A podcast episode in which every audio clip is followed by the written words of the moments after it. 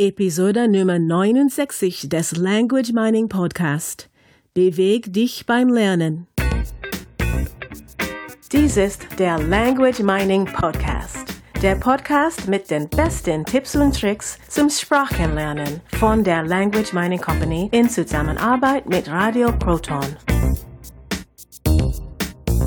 Okay, es ist wieder Mittwoch, es ist wieder 10 Uhr und das ist wieder der Language Mining Podcast für alle Menschen da draußen, die eine Fremdsprache lernen, ähm, gelernt haben, lernen möchten, Tipps und Tricks, einfach um zu verstehen, wie ticken wir in uns, was passiert da in uns, wenn wir eine Sprache lernen und wie können wir diesen Prozess beschleunigen. Und wie immer sind wir Carsten und Katrina von der Language Mining Company.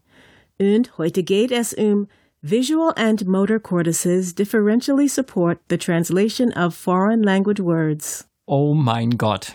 Das war ja schon mal ziemlich schwierig. Äh, darf ich das mal wiederholen? Äh, Visual and motor cortices differentially support the translation of foreign language words. Oh mein Gott. Natürlich habe ich mich ein bisschen vorbereitet. Ich wusste, dass Katrina gleich diesen Satz bringen wird. Es ist kein Satz, es ist ein Titel, und zwar ist es der Titel einer akademischen Abhandlung. Und ähm, wir, wir kümmern, wir, wir kümmern uns, also wir, wir schauen uns diese Dinge an. Wir, ähm, ich habe einen Link dazu natürlich in den Show Notes, wer das Ganze lesen möchte. Der Abstract ist umsonst und wenn man das Ganze natürlich in seiner Fülle lesen möchte, darf man ein paar Euro bezahlen. Es geht hier um äh, wissenschaftliche Abhandlungen, also Menschen, die an den Universitäten Forschung betreiben, zum Teil Dissertationen über Dinge schreiben, die äh, irgendwas mit Sprachenlernen zu tun haben. Und wir schauen uns diese Sachen an und, und, und überlegen einfach mal, was kann man denn damit anfangen? Und äh, ich, ich übersetze das Ganze. Also Katrina, kannst du das nochmal, jetzt wiederhol den Titel nochmal, das klingt so schön. Visual and motor cortices differentially support the translation of foreign language words. Wow. Ähm, so, und ich übersetze das Ganze jetzt mal ins Deutsche. Und äh, das wird jetzt eine ganz lustige Übersetzung. Ähm, beweg dich und äh, du lernst die Sprache. Das wäre so der, die, die Quintessenz bei der ganzen Sache. Also das, was tatsächlich dabei rauskommt. Ganz spannend. Da sind also Menschen, die haben äh, geprüft, getestet. Und jetzt äh, bitte die Akademiker da draußen, äh, ich, ich simplifiziere hier wirklich sehr, sehr stark. Und äh, ich bin halt ein Pragmatiker. Ich sage einfach, was kann ich damit tun? Was kann ich damit anfangen? Bringt mir das irgendwas, wenn da jemand äh, seitenlange Abhandlungen schreibt und, und Test macht, was kann ich damit im richtigen Leben tun? Was kann ich meinen Teilnehmern einfach weitergeben? Was, was können die dadurch lernen? Und äh, die, die Idee hier ist einfach, ist ganz einfach, wenn ich mich bewege, dann lerne ich schneller. Das heißt, die Dinge bleiben sozusagen tiefer in meinem Unterbewusstsein. Bewegung ist Kinästhetik. Das heißt, es ist ein Sinn, den du beim Lernen aktivierst. War das nicht schon vorher klar, dass man diesen Sinn aktivieren sollte? Ja, wie immer, der Sinn macht Sinn. Äh, es ist klar, es ist Bewegung, ist ähm, Kinästhetik und natürlich auch das Gefühl, das ist auch ähm, Kinästhetik. Und hier ist, ist einfach die Sache, je mehr Sinne ich aktiviere und mit dem Sprachenlernen verbinde, desto mehr Sinn macht das Ganze. Und trotzdem kann man hier aufgrund dieser, dieser Studie ein bisschen tiefer rein und das Ganze ein bisschen mehr, mehr ergründen. Also grundsätzlich, ja, Bewegung macht absolut Sinn. Und was sie auch herausgefunden haben, war, diese, die Bewegung darf Bedeutung haben. Das heißt, einfach sich zu bewegen macht keinen großen Sinn. Das heißt, die Bewegung darf einen Sinn haben, darf eine Bedeutung haben und erst dann äh, kann ich sozusagen lernen, kann ich besser lernen, kann sich das verfestigen. Wenn wir unseren Hörern einen Tipp, äh, einen Tipp geben möchten, welche Bewegung er machen sollte, welche Bewegung wäre das dann? Also es ist immer die Bewegung, die auch zum äh, zur Bedeutung passt. Und immer mal ein Beispiel, wie ich lerne, ich lerne zum Beispiel das Wort ähm, durch. durch, through auf Englisch äh, oder auch in anderen Sprachen, a través auf Spanisch und so weiter. Ich lerne also dieses Wort und habe jetzt äh, sozusagen das neue Wort, was ich zum ersten Mal gehört habe. Das, das erste Mal, dass ich dieses Wort höre und ich sehe jetzt die deutsche Bedeutung. Die Bedeutung ist durch und ich sage jetzt, okay, jetzt habe ich das Fremdwort gelernt. Jetzt mache ich praktisch zu diesem äh, zu diesem äh, zu diesem Wort mache ich eine eine Bewegung und die Bewegung wäre jetzt zum Beispiel, indem ich meine Hand von mir wegstrecke nach vorne hin, so als würde ich mit der Hand sozusagen durch etwas durchstechen. Zum Beispiel wäre es sowas wie geöffnetes Fenster äh, durch das Fenster, dann würde ich praktisch die Hand äh, erst ist sie innen, dann ist sie außen. Ich würde also sie nach nach vorne strecken. Jetzt das Wort sagen praktisch die Situation sehen. Ich sehe also ein Fenster vor mir. Ich muss es ja nicht tatsächlich vor mir haben. Ich kann es mir ja vorstellen.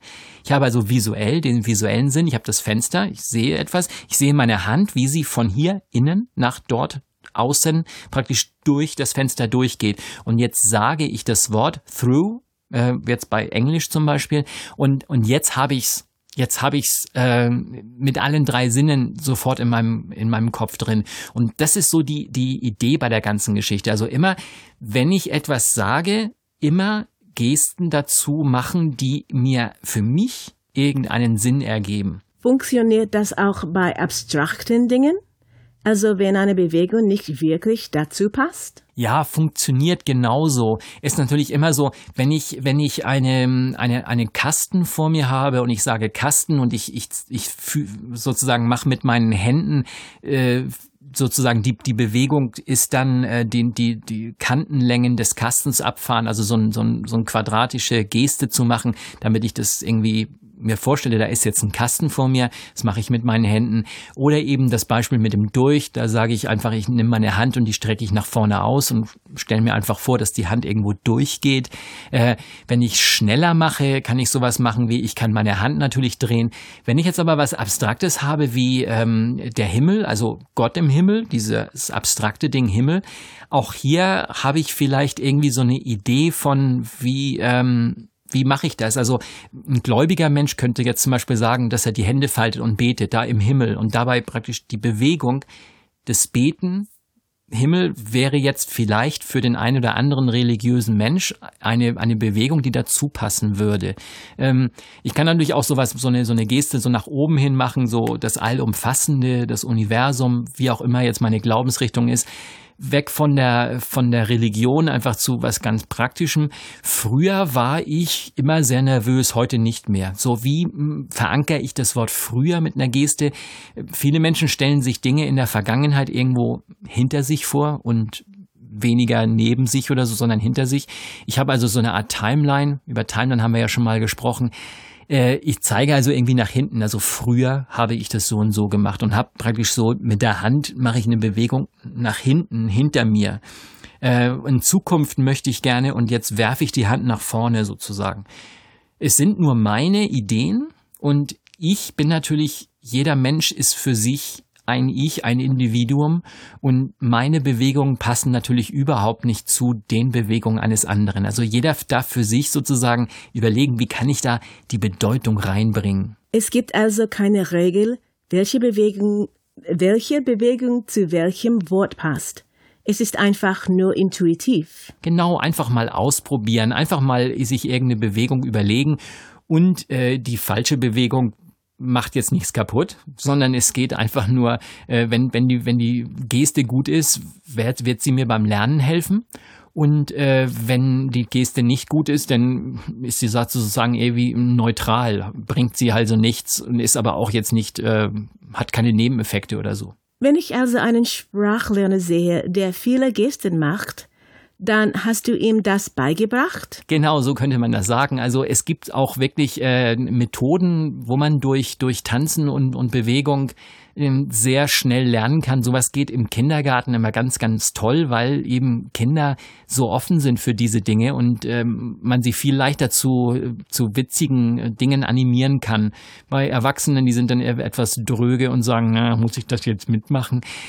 Wirklich macht, macht wahnsinnig viel Spaß mit, mit Kindern solche Dinge zu tun und Erwachsene öffnen sich dann auch dauert manchmal nur ein kleines wenig, ein kleines wenig, äh, kleines bisschen länger. Das war es für heute mit dem Language Mining Podcast. Der Link zu dem Artikel mit dem langen Titel auf Englisch ist natürlich in den Show Notes. Die Idee ist recht einfach. Macht einfach Bewegungen, die zu den Dingen passen, die ihr gerade lernt. Genau, kurz und knapp und angewandt, pragmatisch, so mögen wir es. Und von mir auch noch auf Wiedersehen. Bis nächste Woche. Das war der Language Mining Podcast. Der Podcast mit den besten Tipps und Tricks zum Sprachenlernen von der Language Mining Company in Zusammenarbeit mit Radio Proton. Weitere Informationen finden Sie unter www.languageminingcompany.com und www.radioproton.at.